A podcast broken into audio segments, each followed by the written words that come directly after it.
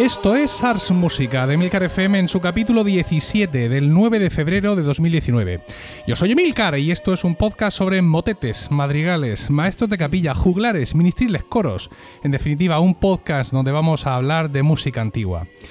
No somos el podcast más regular en publicación, pero nuestra voluntad es inquebrantable y tratamos siempre de aportar algo interesante cuando publicamos algún capítulo.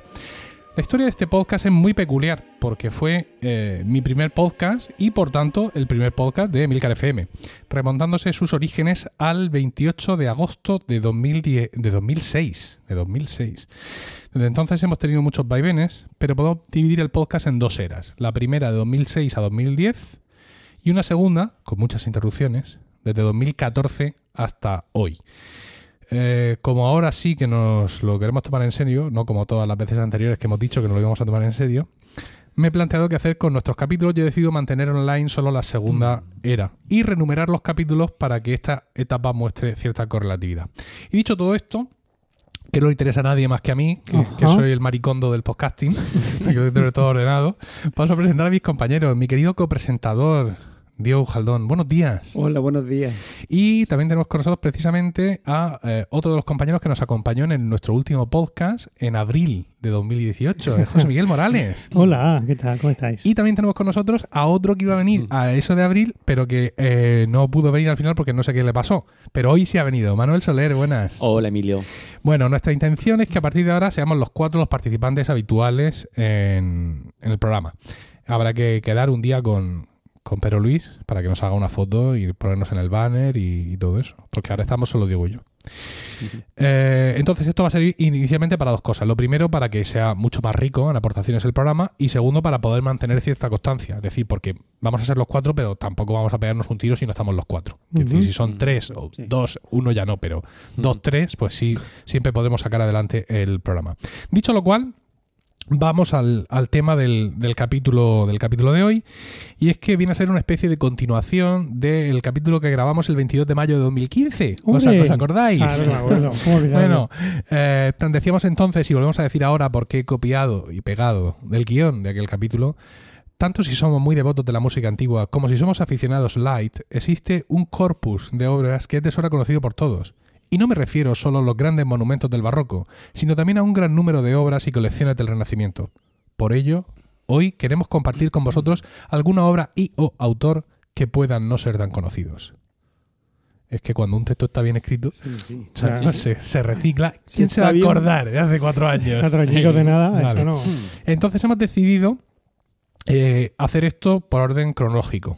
Es decir, según hemos traído eh, obras y va- hemos visto los autores y vamos a empezar por el más antiguo de los autores que queremos proponeros hoy, que es eh, John Brownie. Brownie como, como los chocolatitos estos. Mm, ¿no? Con nueces. Seguramente sí. Sí, John Brownie que eh, nació en 1453 y eh, murió, murió, claro, en 1500. Y Manuel va a ser el que nos va a introducir eh, a John Brownie y a su música. Bueno, pero, pero estamos diciendo brownie, pero no lleva ahí. ¿no? Es brownie. Es Brownie, claro. Con una. E. ¿Y eso no se pronuncia Brownie?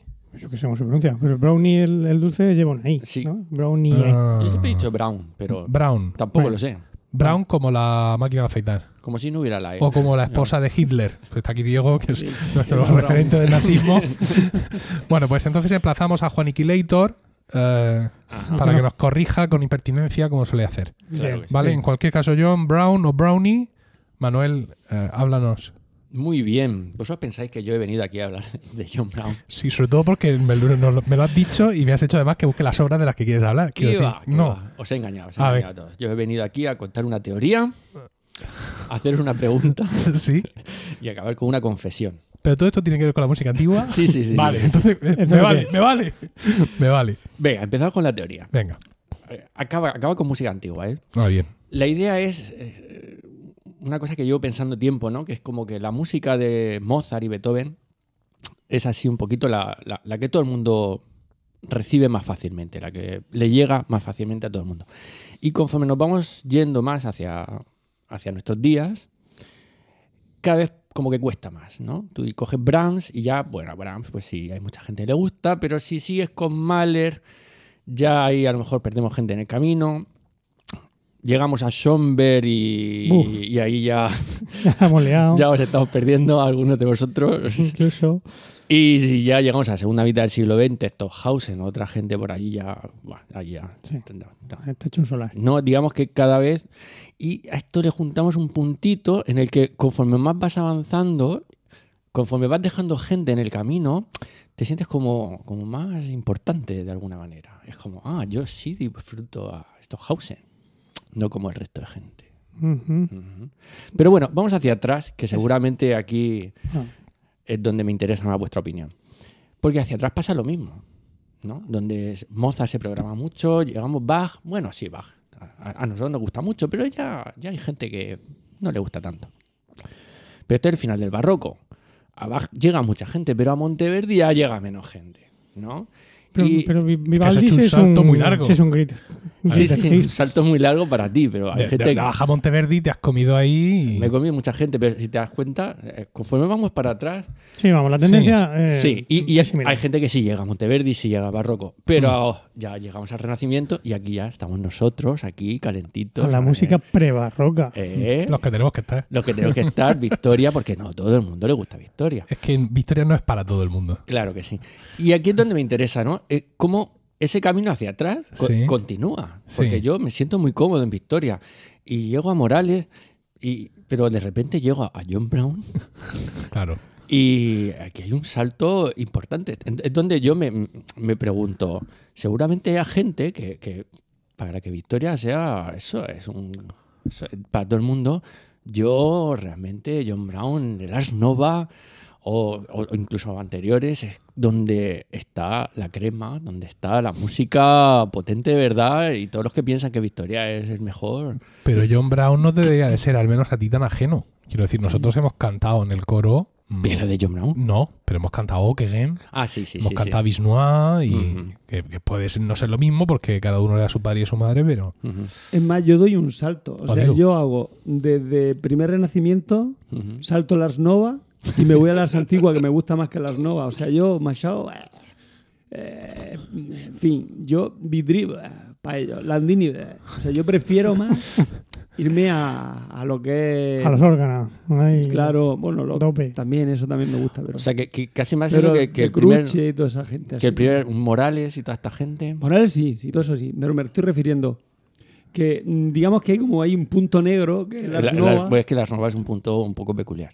Eso hay que- Sí, que tiene, digo. me lo que más. tú David ese Ajá. que se te pone un poco loco. Pero Es yo un- pienso que es eso un poco se sale un poco de lo que dice Manuel, porque no es una cuestión de que, mm, digamos, de la regresión estilística o, o- o formal de la música, sino es que de pronto hay una época que por lo que sea no casa con vosotros.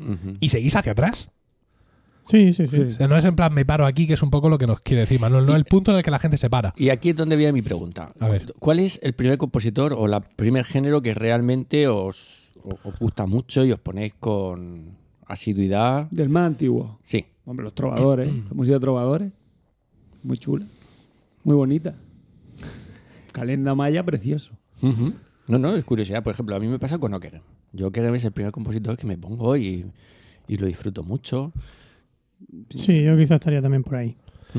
Aunque con, con honrosas excepciones previas, como decíamos, de, de, de Los los conductos, la ¿no? mus- los botes isorrítmicos. Mm. Me Ah, pasa, no, me no. pasa un poco a mí, es a mí toda esa música me gusta mucho. FI tiene cosas Ajá. chulas. todo, digamos todo lo que el repertorio estándar por hablar de forma comercial digamos por al, al público más general la música que grababa Gothic Voices por ejemplo o Muy David, o David Munro todo ese tipo de música no aunque se haya reorquestado en algunas ocasiones para intentar que entre mejor, ¿vale? Se le haya puesto cosas que no tenía. Nosotros hemos contado también algún conductus y cosas así. Esa música me gusta, pero también he de reconocer que a la hora de poner Eso es a la antigua. a la hora de poner música, de, darle al play, eso para mí es, es marginal. O sea, me gusta, incluso me gusta mucho cantarlo, Sí. pero yo también empiezo con OK Game. Ujú. Ujú. A la hora de decir qué, qué escucho ahora. Entonces aquí en- entra John Brown en esta película, ¿no? Y, y es que quería compartir con vosotros porque yo John Brown no lo he escuchado demasiado, ¿no? Esto es quizá Eh, Ni tú ni nadie. ni, ni yo ni nadie. No, no lo sé. buscando- Demasiado, no. Bu- Demasiado, no, pero realmente, por ejemplo, la Salve Regina parece ser que. que yo- Sí, muy, muy famosa. Es muy famosa, Sí, sí, ¿verdad? Bueno, muy famosa, quiero decir, en, en determinados que, que hay varias, hay varias Sí. grabaciones. Sí, no sí, hay un solo. efectivamente, ¿no? efectivamente. 15.000 reproducciones en Spotify. No, sí, sí. así. Entonces, aparte de, de por la duración, ¿no? Porque nos encontramos con piezas que son bastante más largas. Eh, yo quería transmitiros la, la- la sensación que tengo con esta música de como que se me pierden cosas, ¿no? Es como que me encanta, la escucho, me seduce, pero creo que hay algo en ella que no entiendo y quizá eso sea lo que más me gusta o, o lo que me extraña, no lo sé. No sé si me explico. Sí, yo, creo que te entiendo. Pero mi, mm, mi duda es si realmente. mm, eh, o sea, había, había algo detrás. O era un poco. Lo digo porque yo no, no puedo citar una fuente muy fiable, pero recuerdo haber escuchado en algún, en algún momento que Dufay, por ejemplo, eh, tenía que coger a gente a, a eh, cántame esto, a ver cómo suena, ¿no? Que, que había mucho de experimentación, mucho de pues vamos a ver qué pasa si cantas tú esto y yo ahora canto lo otro. Yo eso lo he escuchado mucho no de, sé qué- de Lars Nova. De Lars Nova. Mira, he escrito esto para adelante, he puesto luego la melodía para atrás. Mm. am, vamos a cantarlo a ver qué a ver suena. a ver eso no, si no eso pega más de a, a Alas Sutil y no más que las Novas. ¿no? Bueno, Lo las- demás no. para atrás que para adelante. El sutil para- es un poco el. La Nova es como más arreglado todo ahí, la, la isorritmia, la isoperiodicidad y tiene todo que cuadrar así. O sea, no hay nada para atrás, sino es todo para adelante, creo yo, ¿no? El Lars sutil es el final de, de las nuevas. Ya, bueno. Entonces, como eso, pero como exagerado. Como ya a ¿no? tope. Sí, como. el- a mí no me gusta Como el rococó del como el, como el manierismo, ¿no? Del, de las nuevas. No, pero el, el- lo mismo, lo- las taleas y los colores a los que- de las nuevas son un poco lo mismo, ¿eh? Voy a poner aquí este ritmo. Es un poco Le, le voy a solapar esta, Serialismo integral ahí. esta melodía. A ver qué pasa. A ver cómo Y por encima voy a componer dos voces nuevas, pero a ver. Pero bueno, está viendo ¿no? sobre un poco sobre, sobre este compositor y habla sobre frases que se remontan hasta el cielo, que era un compositor eh, en el que la innovación es muy importante, en el que la imaginación ¿no? es, es muy interesante. Y quizá lo, lo que más me gusta a mí es que lo, lo han emparentado con, con Monteverdi, en el sentido de que, de que tiene una paleta de colores y de emociones. eh, Los afectos, eh, los afectos de John Brown.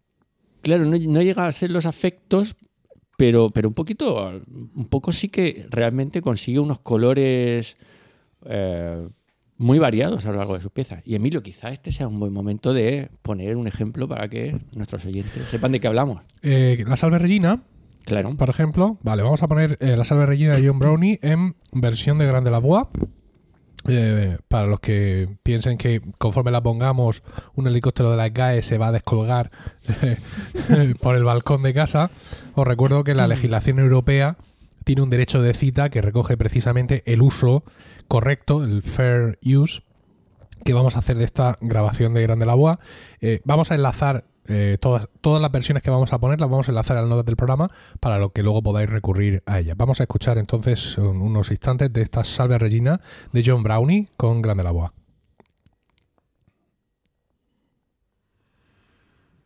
Thank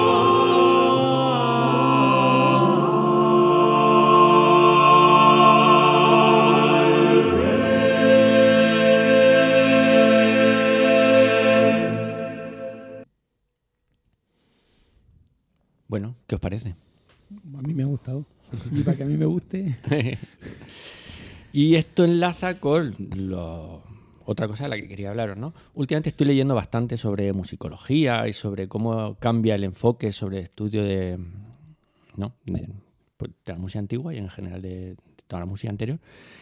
Y cada vez más se está dejando de lado la idea del compositor y de la obra del compositor y los estudios más recientes se están centrando mucho en la interpretación. O sea, digamos que no es tanto la obra, el papel, sino el momento, la concreción real de esa música en la realidad. Y por eso quería traer esta versión de Grande la Boa, porque no sé si conocéis este grupo. No. Sí, Sí. yo sí. Claro, conozco algunos de sus componentes personalmente. Incluso. ¿Conocéis incluso algunos de sus componentes? Fíjate, a mí me, me ha llamado la atención con la versión que yo más conozco, que es la de los Talis. Sí. Aparte de que, claro, el cambio de color es muy dramático, por así decirlo. Ahora mismo, el, a- ayer cuando me pasaste estas piezas no las escuché acaso hecho, ¿no? Para reservarme la emoción para hoy. Ah, ahora mismo me surge la duda y no sé si opera, eh, si es un elemento que, que sea una variable realmente, la aplicación de música sobre intelecta, porque ha habido un par de cosas aquí que me han llamado mucho la atención y yo no me recuerdo eh, escuchando la versión de las Talis y, y sintiendo tantos cambios. Quizás sea por el cambio de paleta de color de las voces, por hacerlo hacia abajo y no hacia arriba. Quizás sea porque aquí han colado dos bemoles donde el otro no ha puesto nada. Sí, pero bueno, no lo sé. A mí eso me pasa con casi cualquier versión, ¿no? Que. Siempre lo de la semitonía, aquí cada uno hace un poco de su capa un sayo. Claro, No pensabas que no iba a decir que cualquier cosa que no sea los talillas te, te emociona. Eh, no, no, no. Pues eh, el caso es que yo, yo había escuchado varios discos de, de este grupo y siempre, ¿no? Son un grupo un, un tanto arriesgado. Son un grupo que no duda en hacer versiones. Sí, no son un ensemble organum, pero No, eh, pero, pero casi, ¿no? Eh, entonces, justo este disco ha sido de los que de los que más me ha gustado. De los que dices tú, pues mira, tiene sus cosas, pero esta vez parece como que, que me llega, ¿no? Y leyendo las notas a, a la crítica que hacen en Esquerzo de, de este disco, pone. Sin renunciar a sus emisiones nasales ni a su pulsión textural, es un grande la voix más ortodoxo que en otras entregas. Y yo digo, ah, pues mira, efectivamente. Y continúa. Esto está colgado en la, en la página de Grande la UA, ¿eh? No hay salvajismos ni conscientes transgresiones. Esto lo han colgado los- Ellos, Ellos- lo han puesto y oye, ellos eh, mismos, ellos eh, aquí mismos. hablan de nosotros. Sí, sí, sí, sí. que hablen de uno aunque sea mal. Y efectivamente, en este disco canta un antiguo componente de, de De música. Sí, sí. An- Andrés Mirabete, sí. Ah, No, ¿está Andrés dos. cantando ahí? Dos incluso. ¿Sí? Olaya también ha grabado discos con ellos. Ah, sí, sí, Sí, sí. claro. No, yo digo en este, en este. bueno, En este- en este disco- En este disco, en esto, canta que, en esto que acabáis de escuchar. Y Sí. Mirabete hace salvajismos y voces nasales. No, por eso no lo hace. Por, por eso dicen en este disco no lo hace. En este disco no. de la presencia de Mirabete en este disco A lo mejor ha sido él el que ha convencido al, a- al Al director. Le ha dicho, mira, no, no, no, no es el momento de salvajismos. No es el momento, ¿no? Y el director de nuestro último programa también ha colaborado. Eso está en Amazon. Con Grande. Legua. Mm. Jan Fanutribe. ¿Cómo que era Amazon? Para comprarlo, digo. Para comprar. comprar el disco. Comprarlo. Un Amazon Un de sí, muy sí, CD-ROM. Sí, sí, sí. ¿Tú, ¿Pero tú tienes al límite de Amazon? No, tengo el otro. El, El Amazon el Amazon guay. White. Lite. Ah, pues no, no lo sé, no lo sé. Yo lo tengo, esto lo he sacado de Apple Music. ¿eh? Yo, yo he puesto esta versión porque es con la que he conocido a- al compositor y la obra. Sí. Entonces me parecía un poquito una buena idea eh, decir, ¿no? Pues ya que la he conocido por ellos, pues presentarosla por ellos. Bien. Y para acabar, me Sí. gu- eh, en este mismo disco he seleccionado un momento del Stabat Mater en el que, aunque no llega a- no podemos hablar de salvajismos ni conscientes transgresiones, sí que notaréis que son un poquito más arriesgados que en, que en lo que acabáis de escuchar. Un poquito salvajes y Pues transgresores. vamos, vamos. Salvajes no. Digamos que el- la clave está en el tema del adorno, creo yo. Venga, le meto. Hablamos, o habla Manuel, de Stabat Mater de John Brownie, también por Grande la Boa, que está en el mismo disco. Y escuchamos este fragmento que abarca desde el minuto seis y pico hasta cuando lo paremos.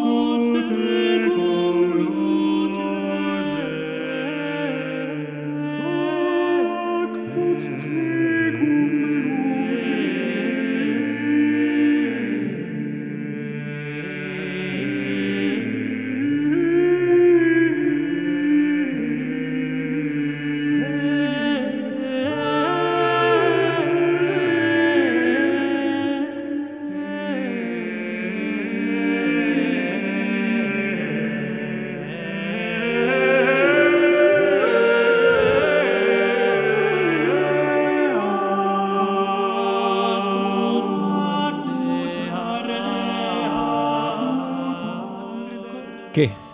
¿Qué os parece? ya os digo que este disco es menos arriesgado. Para empezar, eh, eh, me parece que, que han hecho planos con los cantantes porque el bajo está detrás. Puede ser, no lo sé. Esto lo he escuchado en algunas grabaciones que de pronto se ponen a grabar y de pronto se dan cuenta que uno o dos de los cantantes pitan como seis veces más que los otros. Ajá. Entonces lo que hacen es echarlo para atrás. ¿Vale? Sí. Y No sé. aquí la sensación me daba de que el, de que el bajo estaba en un, en plano de atrás eh, de sonoro. ¿Sabes qué pasa? Que al ser tan poquitos, todo este tipo de cosas se puede luego hacer en posedición. Sí. A nadie le metes un. O sea, cuando em, eh, que está grabando y quieres hacer que alguien parezca que está detrás, le pones más reverb Eh. y entonces parece como que se va para atrás. Entonces no sé si. Habrán más hecho- rebelde bajas el volumen un poquito. y- habrán hecho algo parecido o si lo habrán puesto atrás. La verdad es que no tengo ni idea. Bueno. Pero bueno, por, por concluir, eh, decir que casi toda la música de, de John Brown está en el Eton Book, que es un, ¿Libro? un libro Un libro. Es de mío. con muchas composiciones, de las que De- ca- la, la gran mayoría son, o sea, este es, es el compositor que más piezas tiene en él, con lo cual podemos pensar que, que era bastante conocido y importante en su época. Y que, bueno, yo continuaré escuchando música de este periodo, porque la verdad es que no, no conozco demasiado de la época de los Tudor. Vosotros sí. Sí, el Letton está grabado por varios grupos en varios fascículos y facsímiles y eh, creo que los Sistine tienen, no sé si a los Sistine que tenían como cinco o seis discos del, del Letton Entero. entero, sí.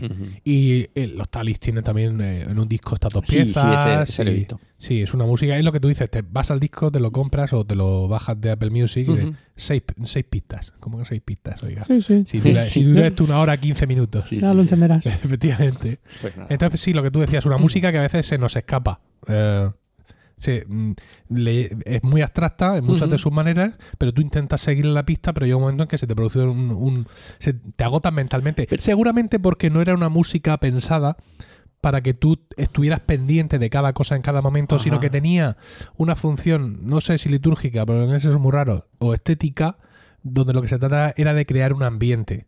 No tanto de que tú persiguieras cada momento y cada modulación. Hombre, si se llama Salve Regina, debe ser litúrgica la función. Pero no te creas. Bueno. Quiero decir, no- no- No, ¿Tú eh, crees el que litúrgica- componían para, para el deleite del, del, del ese o para del, del, del, escuchante o más bien para Bueno, la salve el ornato? Sí, la- yo creo que Emilio quiere decir que, que el estilo no cambiaba mucho de un Salve Regina a otra pieza. Yo eso lo empiezo a ver en el 16, ¿no? Que es cuando notas, ostras, esto es un requiem y suena a requiem. Y sobre todo nosotros tenemos muchos ejemplos de música que mm, es- a- aparentemente tiene una forma litúrgica, pero no lo es. Yo no creo Sí. que en ninguna misa de pronto pararan a los cinco minutos de haber empezado y se cantaran el Gloria de Vivaldi No entero. toda la música sacra es litúrgica. Es litúrgica, efectivamente. Eh, la- En el Hmm. caso del Salve Regina, pues no, no hay una liturgia. Bueno, yo ahora mismo no tengo. Ahora no. Porque ya se eliminó en su momento, pero bueno, eso lo- es una de las pocas secuencias que nos ha quedado. Mm. En su momento sí había muchos ritos por toda Europa donde sí tenía una- un papel importante en algunos momentos del año litúrgico, ¿no? Luego ya, cuando se eliminaron todo- todos esos ritos y... y- Sí, bueno, igual que los motetes que para determinado santo, pues se efectivamente, en- pues una, una cosa así. en el ofertorio cuando fuera. Muy bien. Y esto, bueno, Bueno, a mí el- lo que, lo que sí que me mm, llama la atención, bueno, llama la atención de esta música que quería reseñar es que hay partes que sí que suenan mucho más, que dices tú, que, incluso Normales, podría haber compuesto Sí. Morales en un momento dado. Sí, sí. Y luego otros trozos que había un momento ahí, por ejemplo, en, el, em, en la primera vez que has puesto, ¿cuál era? El, La salve, salve en Regina. la salve reina, la primera, que, que- que había momentos de estos de en el calderón nos vemos, ¿no? Que empezaba cada, cada voz a- con, con unos ritmos endiablados y, y que aquello no era, no seguía en un mismo compás ni, ni de, ni de lejos, ¿no? Que eso sí que es más, menos propio de este, de, de una música del, del principio del 16 o de o final del 15 incluso. Sí. Pero que, que bueno, que vamos, que mola mazo. Sí, sí. Pero Justo tampoco- la conclusión que nuestros oyentes estaban esperando, esperando, del podcast de Jazz Música. Ey, han dicho los de Jazz Música que John Brown mola mazo. Sí, bueno, la idea era conocer gente nueva y pues ya tenemos aquí a un compositor al que seguir. Muy bien, Manuel, muchísimas gracias. Seguimos por el orden cronológico y vamos a ver lo que nos ha traído José Miguel de Nicolás Gombert, un compositor, Completamente desconocido. no, pero nacido en 1495, que es lo que le hace ir justo a continuación de John Ah. Brownie en nuestro guion de hoy, Sí, sí, quiero sí, sí, decir. Bueno, pues sí, eh, yo he querido traer aquí hoy una obra de, de Gombert. Pero bueno, yo por lo menos, no sé vosotros, bueno, Emilio sé que sí y Manuel supongo que también eh, conozco mucho más a Gombert por su música, bueno, Diego no lo sé, por su música Yo lo sacra, conozco por otras cosas. por su música sacra que Sí. no por la por su música profana, que también tiene, también tiene un montón de, de chansons muy bonitas, muy interesantes. Y es lo que he querido traer hoy aquí a, a colación, que es una, una chanson a 8 que se llama Je prends congé. ¿sí? Sí. Que bueno, que es una chanson pues, de tema eh, de tristón, de, de- de que me tengo que despedir de mis amores y no quiero despedirme y todo es muy triste y muy luctuoso. ¿no? Eh, ¿Por qué he traído esta, esta obra en concreto? Aparte de por, la, por resaltar un poco la parte profana de, de Gombert, pues yo creo que lo mejor es que lo pongamos directamente. Pongamos Sí. el, el principio. Vamos a poner el principio de Je Prince con G. Como veis, yo soy más del, del- de los Países Bajos, de la Sí. zona más baja en cuanto a mi francés. De, de Blanca. Eh, sí, efectivamente. En interpretación del ensemble Clement Jeannecan, ¿vale? De su disco, eh, esto lo voy a decir en español, Una fiesta en casa de Rebelé, Ah, lo tengo. ¿vale? Está ahí metido. Del año 94, sí ha llovido. Uh, ya llovió. Pero es que yo El no año que encuentro- nos fundamos. Fíjate. Fíjate. Es, No- es no un ha homenaje. Es un homenaje, es un, es un auto-homenaje. Que eso es que tampoco he visto muchas más grabaciones. En Spotify, en- en- creo Mm. que es la única que hay. ¿Le meto? Por favor.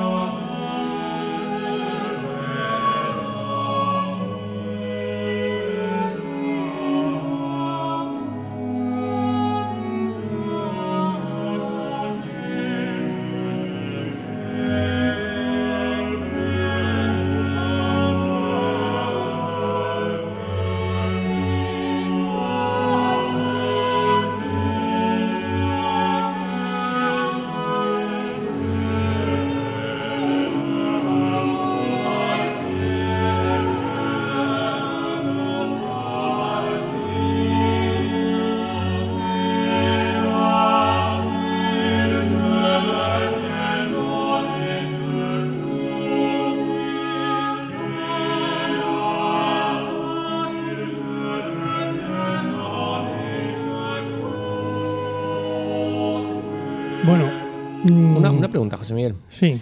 Eh, enlazando con lo que decíamos antes, yo escucho esto y si le pones un texto en latín, me, me creo que es un motete. ¿Qué crees que es el motete? ¿no? No. No. No. Ni Yo, de yo, de hecho estaba esperado que, esperando que dijera Debus abandone". Sí, en principio. No parece en absoluto motete No, para no, nada. No, no, muy no. mal. Muy ¿Qué mal. cosas tiene, Manuel? No. Tiene dolores, eh. De No, yo no, no, ya, no sé si está siendo irónico, pero yo no lo veo motete. Quizás me he refinado mucho, pero yo le, le veo la- una estructura súper clásica del chanson.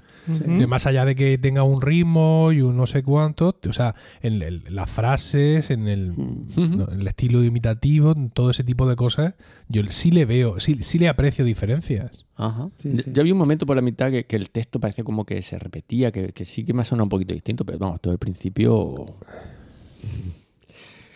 Dijo, No voy a decir nada más. el que empezó, y la primera, pa- el primer compositor que mencionó, creo cuando empezó su, in- su intervención fue Mozart o Brahms o Beethoven, no sé cuál de las tres cosas dijo. Ya llegaste hasta Ya, estos ya llega, sí, efectivamente. Me hace, Venga. me hace ilusión nombrar a estos houses en el podcast Que por, para ver si se raca el velo del templo. Sí, una vez.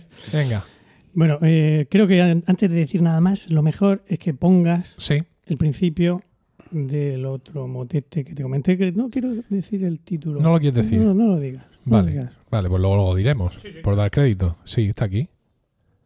Es ese, ¿no? Correcto, sí. Bien, vale.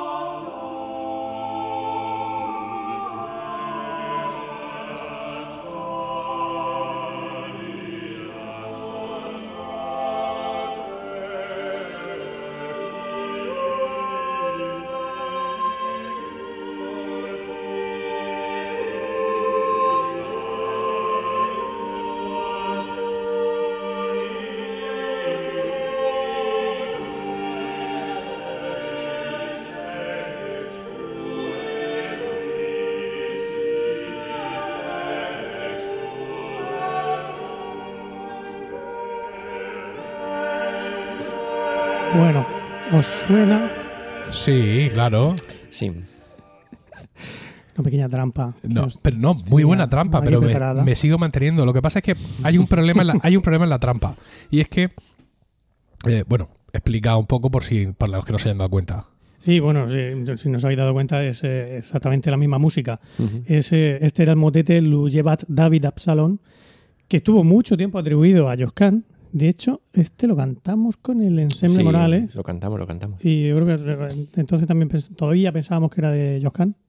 ¿Puede ser? No, no creo porque aquí este lo que hemos escuchado es la versión de Henry's Age, Sí, sí está claro desde, que es del año 96. desde el año desde el año 21, se- 1921, quiero Sí. decir, se lleva poniendo en duda la autoría. Pero, Ah. bueno, pero me, su- me quiere mencionar que nosotros pensamos entonces que la partitura que nos llegó ponía Joscan y nosotros dijimos, pues Joscan. Eh, y bueno, y sabréis, mm, um, os habréis dado cuenta de que es exactamente la, la misma, la misma música. Sí. Y es que resulta que todos los motetes a 8 que tiene Gombert, absolutamente todos, son contrafacta de esta chanson. Y lo tiene con varios textos. Tiene Tulerum Domine, Pero con, todo- todos con la misma música. con la misma música. sí. Qué maravilla. Así también hago yo es, motete. es mi nuevo compositor favorito. Lo que pasa es que es, es, compli- es medio complicado esto, porque claro, hemos escuchado mm, dos versiones de dos grupos que entienden la música de forma muy distinta. Ya. Mm. Un momento, porque estamos en casa y tengo aquí un hijo. Estoy grabando el podcast, cariño, no puedes interrumpir de esta forma. Di que sí, que puede. habitación. ¿En ¿Cómo que de qué? En su habitación. Tira. Esto es el podcasting. No. Pero cierra la puerta. Mi cifú. Manuel, ciérrala tú. Bueno, disculpad. Eh, hemos escuchado versiones como muy, muy, muy opuestas mm, Sí. a- de la forma de entender la música. O sea, el ensemble Clement Jenecan, no sé si lo podríamos acusar, Manuel, de salvajismos, No, no, No, no. eso. pero No, no. la textura de las voces, Es más ligero. Dominique más- Bisset, Sí. Ay, sustituyendo voces por gambas. Sí.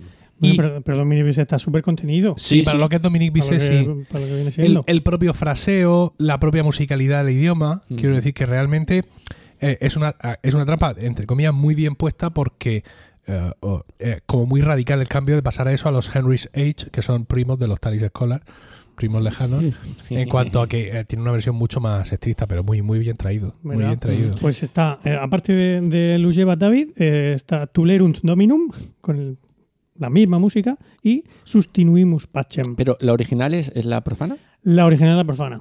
Que eso es lo que, lo que, lo que más gracia me hace todo esto. sí. ¿no? Que siempre parece que se ha acusado a, a la música profana del Renacimiento de tener menos calidad ¿no? frente a, a la sacra. A ver, que en general pasa, ¿no? En general, la- quizás la- la- las mayores, las obras más grandes Sí, del Renacimiento son de música sacra. Pero en este caso, además es un mutete que a mí siempre me ha gustado muchísimo, el, Sí. el Lucia David. Y, y yo siempre me ha gustado lo bien relacionada que estaba la música con el texto. ¿Verdad? Es que es acojonante. No sé si conocéis el, el texto de Luyeva David. Es cuando el rey David está llorando por Mm. haber perdido a su hijo Absalón, Absalón, a quien sí. ha matado él mismo. Bueno, bueno, no, no, Bueno, no, no lo lo había ha matado él mismo, mismo. perdón, no, sí, se había encontrado él, lo, lo había matado su, su soldado, porque Sí. se había quedado enredado los cabellos en el, en el árbol aquel, entonces los Sí. soldados del rey David que estaban en guerra, pues se lo, se lo cargan.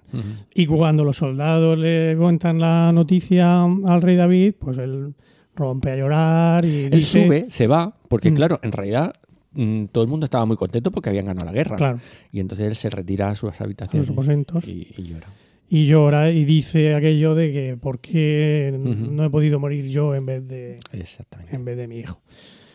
Y es verdad que, que, el- que- que encaja perfectamente la, música con ese texto.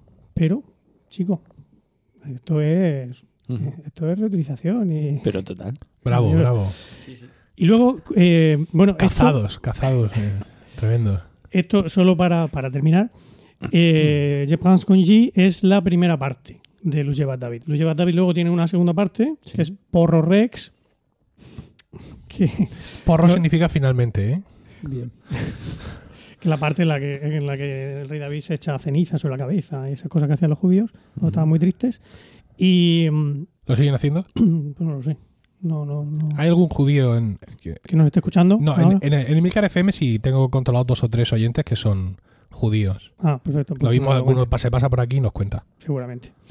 Que, que, pues ese porro Rex también está basado en otro en otro motete. Eso no es una no es una no es una chanson, es un motete que se llama Tú sola es Virgo. Ah, pero sí, fíjate, que tú sola es Virgo, estoy, estoy leyendo ahora mismo. Está basada a su vez en un anónimo, en una chanson anónima del siglo XVI que se llama Je mis mon cœur. Perdonad mi francés, que no es de blanca, pero es de un poquito más arriba. No, es- Nicolás Convert trabajaba menos que el sastre de Tarzán. Efectivamente. Es que estaba Pero de tú ocupado. sola es Virgo no, he conseguido yo Lo cual también se me ocurre en un momento dado podríamos hacer la integral de los motetes a 8 de Convert. ¿Verdad? En plan, Sí. qué trabajazo. Sí, sí, sí. sí. Oye, será difícil darle una interpretación distinta. No te uno, creas. ¿eh? Ah, no te creas. Pues eso, que yo no he encontrado ninguna grabación de Tú sola es Virgo. Si encontráis alguno, mm, o la grabáis, me, me hacéis llegar, por Muy favor. bien. Vale, magnífico. Ah, gracias a vosotros. Hola, estupendo. Seguimos. Seguimos con Diego José Morales. Diego José Morales. Dios mío, Diego José somos Ujaldón. como hermanos, pero Sí, Diego José Ujaldón, que según sus propias palabras, sabedor de que solo ibas a traer motetazos, he intentado traer algo ligero. Y nos va a hablar de Antonio Valente, nacido en 1520 y muerto en 1580, y de su obra La Gallarda Napolitana. Sí. Mm, napolitano. Ver. José, ahí tienes magdalenas. Ah, es verdad. Eh, les he- les he- como es sábado por la mañana, los he agasajado con magdalenitas. Las hay de chocolate y sin chocolate. Qué Esto bueno. es. Y agua toda la que han querido. Mejor con chocolate. Y si alguno quiere un café, se lo pongo también. No, no es necesario. Quiero decir, ha entrado mi hijo a preguntar por su madre, creo que puedo salir yo a traer un café No, o sea, no. sin parar la grabación. Bueno, Diego, Bueno, empiezo. venga. Bueno, pues Antonio Valente es un, un organista italiano del Renacimiento y bueno, mm, era ciego de nacimiento, lo cual de nacimiento no, se quedó ciego cuan- en, en su infancia, con lo cual tiene su mérito para tocar un instrumento musical como era el órgano, ¿no? Es que parece que, que, que- que para ser organista había que ser ciego. Sí, sí. Sí. Si no era ciego, no. Pues fue organista en Sant'Angelo a Nilo, en Nápoles. Y bueno, tiene publicada mm, entre su música, tiene, bueno, sobre todo tiene música para, para teclado. Tiene la intabulatura de címbalo, eh, que tiene una fantasía, seis ricercares, un salve regina, tres intabulaciones, eh, es que lo estoy traduciendo al inglés, y seis partes de variaciones y tres danzas. Bueno, pues dentro de esas tres danzas está la que traigo, que es la gallarda napolitana. La música de danza en el Renacimiento, como bien sabéis, era muy importante. Menos para aquí estos malditos que solo les gustan los motetes. Y, y, bueno, y era muy habitual. Pero, pero porque yo no estoy en el renacimiento. O sea, yo para entretenerme puedo ver Netflix. Ya. No tengo que estar pegando brincos. Pues entonces, pues- entonces, ¿qué van a hacer si no? Bailar gallarda. Ya te digo. Y bueno, esta me gusta porque. No, mi, ar- mi argumento no ha hecho mella en él. No, sí que Bueno. soy maldito. Mm, mm, Bueno, me dijeron que tenía que traer una obra muy poco conocida y dije, "Hostia, pues voy a tirar por la danza. Por, por la danza encima bajo con, con bajo con, con bajo ostinato, con lo cual este hombre seguro que no conoce. Bueno, seguro que, Me que no me pone el veto. I was told. No, di la verdad. Di la verdad. Di Sí. que querías traer las lamentaciones de Que me gustan mucho. Pero sí, pero es que están en los anuncios de la tele. Es que estoy seguro que hay películas. gente que no la conoce. Sí, claro. claro. y gente que no conoce el Mesías. Pero no por Mm. eso lo traemos. Bueno, Venga. El caso es que, bueno, este hombre eh, estaba muy influenciado. mm, Recordemos que Nápoles era un reino español en aquella época y estaba muy influenciado con, por, por Diego Ortiz. Eh, la música de Diego Ortiz, la, mm, la música para bajo ostinato de Diego Ortiz, la recercada, ¿no? Eh, entonces dije, ¿qué traigo? ¿El pasamezzo antiguo, el pasamezzo moderno de Diego Ortiz o la romanesca y tal? Digo, no, porque me va a decir aquí el Emilio que estas son muy conocidas. Entonces traigo esto que es mejor conocido, pero que también es ligerito y divertido. Has hecho bien, Diego. Claro, y digo, aquí no me van a pillar. Bueno, eh, es una gallarda, una gallarda, para los que no sepan lo que es, es una danza en 6x8 y, y lo que hace, que va acompañada con la, a- de una pavana, sabemos que en el Renacimiento iban en pareja, y esta gallarda tiene un bajo ostinato que empieza con, a ver si me acuerdo, Dale. sol, sol, sol, mi, fa sostenido, fa sostenido, fa sostenido, sol, sol, mi, para luego pasar a Manuel. Sol do rem. Son No veo cántalo. Canta el hombre. Sol, sol. Sol, do. don, Re, re, re. Tom, tom, tom, tom. ¿Vale? Que ese es realmente el bajo ostinato, según me ha dicho mi maestro de, según me ha dicho mi maestro de, Sí. de armonía, que, que es el señor Tenorio, que fue el que me dio clase de armonía, con lo cual sé poca, porque no, no por él, Con lo cual se ¿Cuántas, clases dimos de El, señor Tenorio, me- el señor Tenorio es Manuel, es Manuel decir. Soler Tenorio. Sí, ¿vale? no, no es Sí, el sí. Tenorio. Eh, no, no por nada, sino porque me dio dos o tres clases. O sea, no me dio No creo que fueran más de dos o tres. Suficientes, claro. No, también, también, ha suficiente sido mi- para, para ser el número uno en mi oposición. también o fue sea mi que- profesor de armonía. Sí, sí, eso fue más Un- divertido. Sí, un día estábamos sentados en un ensayo del Mesías Sí, sí, sí, sí. y me dijo, y no sé qué ocurrió en la hora y me dijo, dice, mira, si esto es muy sencillo. En el Renacimiento me dijo, hay tres acordes. Entonces Bueno, cogió una- un trozo de un papel que había ahí y lo, lo conservo, Sí. ¿sabes? Tu Ah, yo recuerdo mucho eso armonía para dummies. porque te estaba explicando yo eso y Pepe Bermejo al otro lado diciendo, voy a montar un musical. Y hacía ti, ti, ti, ti, y se movía así con los brazos. Ti, ti, ti, ti. Ay, qué tiempos. Anímate, anímate, Anímate. muévete, tío. Tres acordes. No, no ha cambiado. Tres acordes. ¿Cómo va a cambiar? Venga, sigue. De, de hecho, Antonio Valente tiene tres acordes también. Efectivamente, todo encaja. Entonces, bueno, pues mm, si es que poco, tiene poco que decir. ¿Quieres que Pues, la escuchemos? eh, no, espérate, que No. voy a. Bueno, si quieres, lo- no, quiero comentar para que. Ah, venga. eh, digamos que un bajo ostinato y sobre ese bajo ostinato se hacían variaciones, que es lo que, mm, que era lo habitual en la época y mientras pues, la gente bailaba, porque lo único que tienes que seguir, como se sabe en la música de danza, es el ritmillo. Y como el ritmillo estaba muy claro con el ostinato, pues era fácil encima de bailar. Y sobre esa, mm, digamos que sobre, sobre ese ritmillo, pues es donde se hacían las variaciones. Que, en- en el- que se llama diferencia, y incluso este hombre le llama diferencia.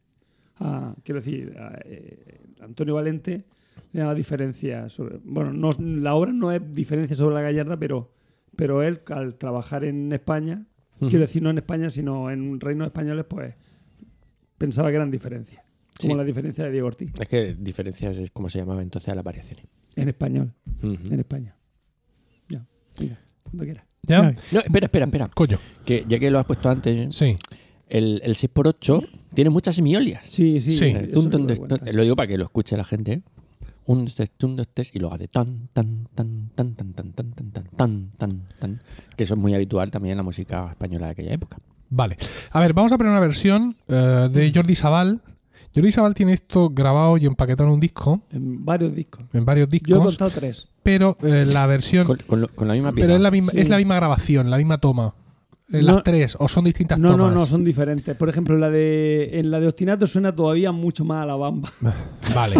Entonces, él, yo lo tengo aquí. Hay un, efectivamente, el disco se llama Ostinato y ahí tiene una grabación, pero no es esta la que os vamos a poner, ¿vale? Oh. Es decir, podéis encontrar la como dice Diego, Está, por va- ejemplo, está en varios discos de Jordi Sabal, pero lo que os vamos a poner, lo, lo ha querido Diego sacar de YouTube, es un concierto eh, emitido en su momento por Mezzo y a Diego le gusta especialmente esta versión en directo, por así decirlo, de Jordi Sabal que se hace acompañar, pues, por... eh, es que como se equivoca me mola verlo. Sí, sí, por ahí mete, mete una gamba. Ah, está Rolf eh, Lislevant a la guitarra barroca, su hija, la hija de Jordi, no del Rolf, Arianna Sabal al arpa, Pedro Esteban tocando la pandereta y Adela González Campa al tambor. Vamos ya, si os parece, con esta versión os dejaremos también el enlace de YouTube, aparte de a uno de los discos de Sabal, en las notas del programa. Vamos con ello.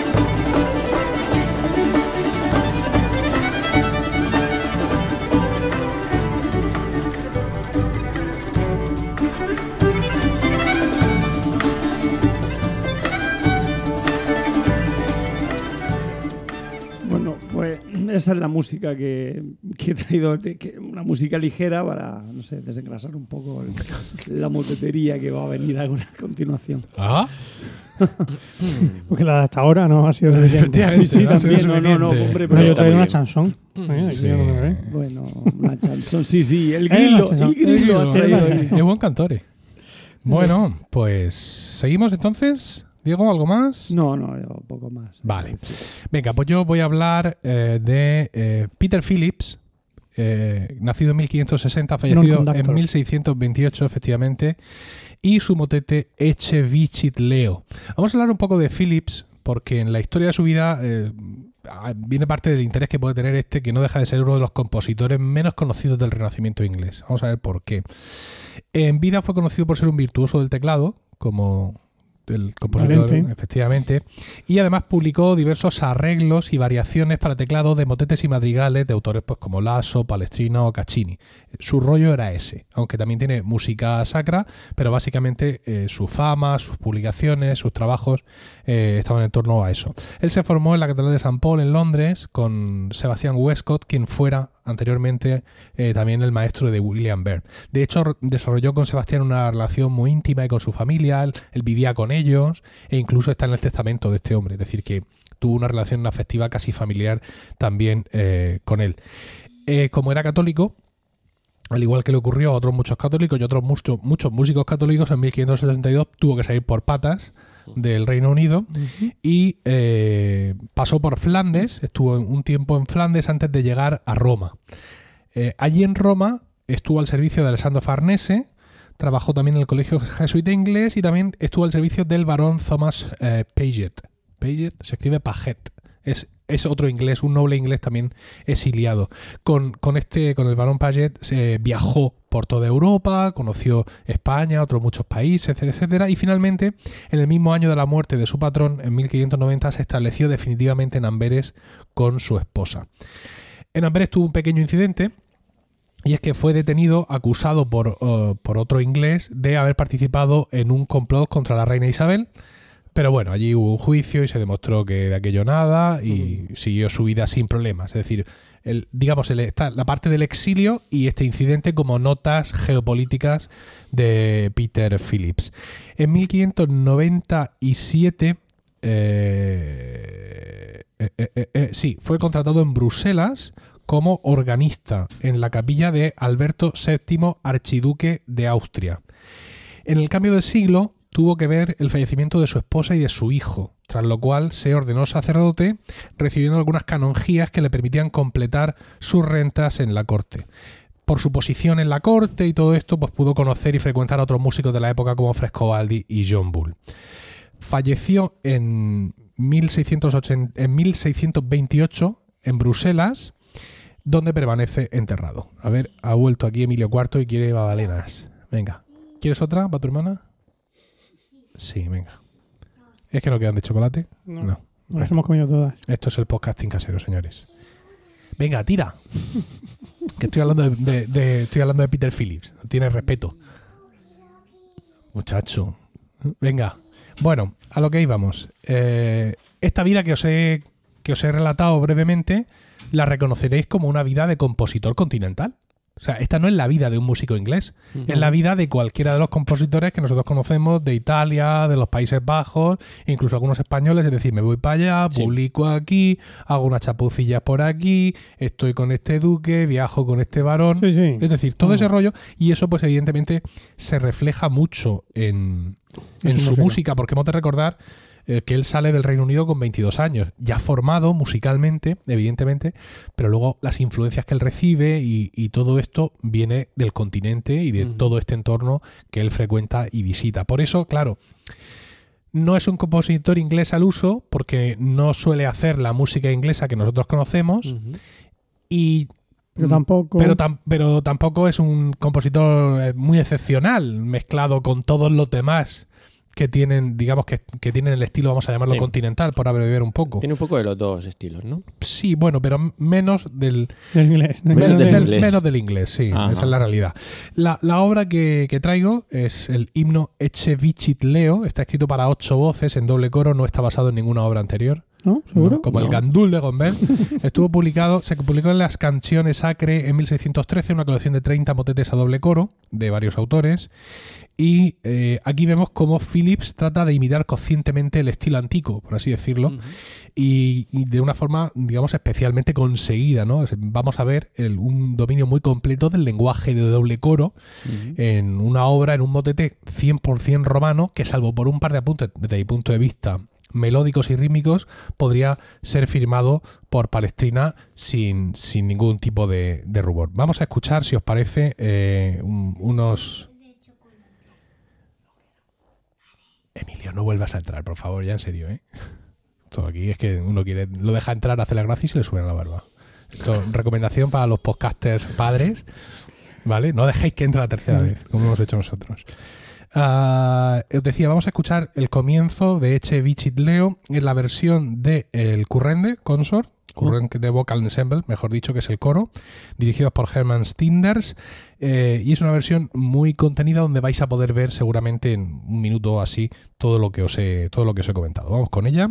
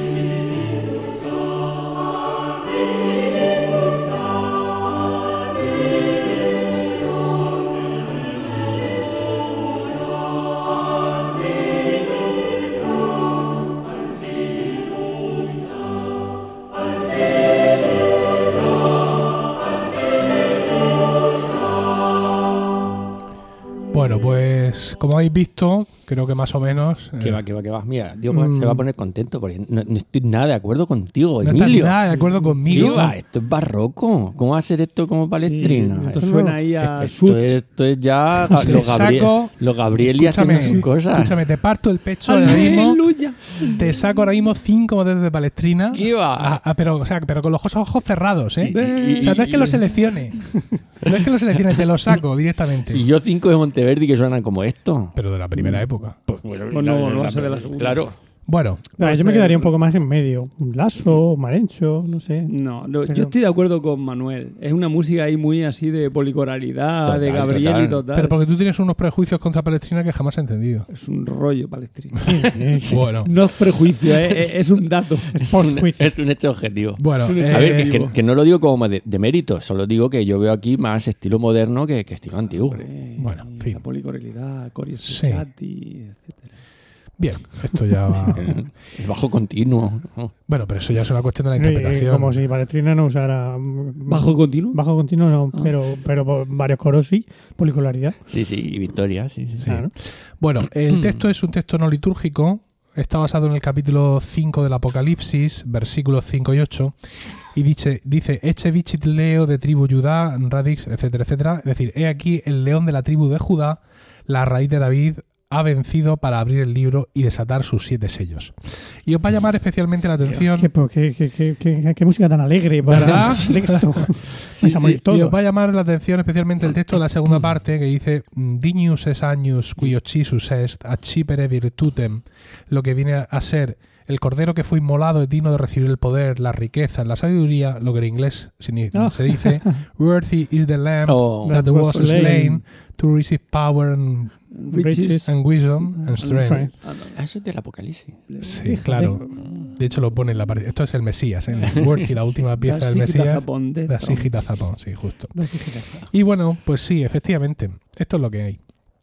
Bueno, bueno. y es una obra, pues, eh, para mí muy interesante. La obra es más larga de lo que he puesto, ¿no? Sí. Se ven otro tipo de recursos.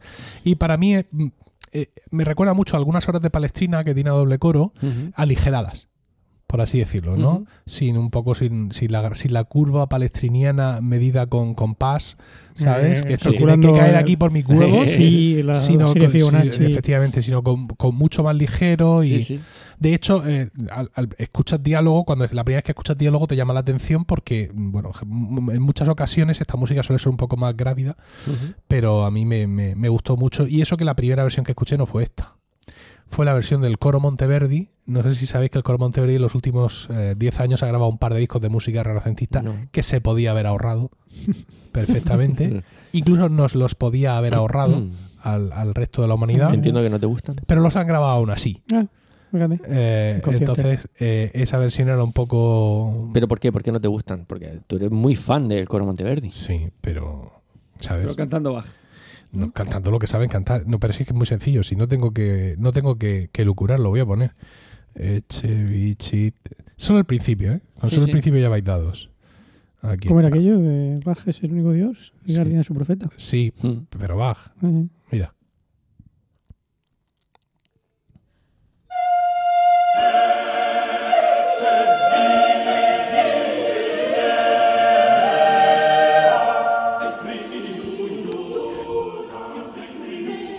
Esto sí que está aligerado. Sí, esto básicamente. Piensan como yo, ¿eh? Piensan que es barroco. Sí, esto, para mí. esto básicamente es dándose patadas en el culo.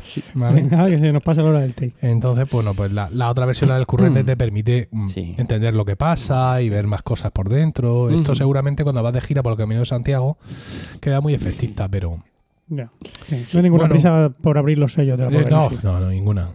Pues eso, mm, un poco el Peter Phillips es un compositor que nos puede sonar, haberlo visto por ahí en un disco, por ahí rebotado. Nosotros en, en Ars Música hemos hecho, hemos dedicado mucha atención a la música inglesa, pero Aquí no hemos cantado no nada hemos de cantado Peter nada de- Phillips, y aquí tenemos el motivo. Ah. ¿Por qué? Porque Ah. para cantar música de compositores no ingleses, eso tenemos el resto de los programas. ¿Vale? Porque realmente, pues su música, insisto, no, no es que su música sea toda así, pero realmente a la hora de la música sacra, pues es lo que cultiva, porque son los ejemplos que tiene eh, más cerca ya cuando su estilo adquiere madurez y ya pues se olvida un poco de lo que aprendió allí en, en San pueblo. Pues ya está. Todo esto, como ya os hemos dicho, lo, lo vamos a poner en la nota del programa con todo lujo de enlaces y todas esas cosas. ¿Y algo tenéis que decir? ¿Alguna cosa más? No. ¿No? No, yo muy contento de haber conocido a. No conocía. a- Bueno, a Converse sí, pero la pieza no. Y, a- y de Peter Phillips no tenía referencias. Claro. Sí, Valente también. también, Valente a sido- Valente también le gusta. ha sido No. Sí, vale, entonces sí, sí, sí. Si no gusta Valente no pasa nada. No, no, no. Lo que pasa es que no hemos llegado al sitio donde se equivocan. Son- ¿no? Sí, se Sí, la voy a sí.